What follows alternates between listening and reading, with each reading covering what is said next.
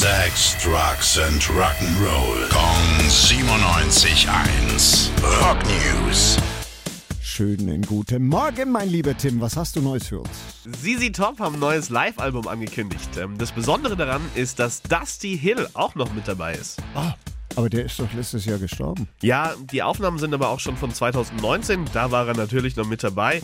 Äh, damals beim Dreh für die Doku That Little Old Band from Texas haben sich die drei ohne Publikum auf die Bühne gestellt und elf Songs quasi live aufgenommen. Ohne Publikum auf der Bühne. Das ist ja fast wie bei mir in meiner ersten Band.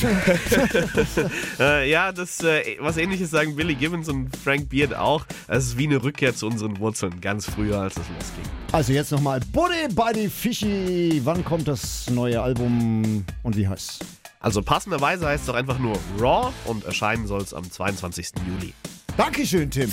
Rock News. Sex, Drugs and Rock'n'Roll. Kong 97.1. Frankens Classic Rocksender.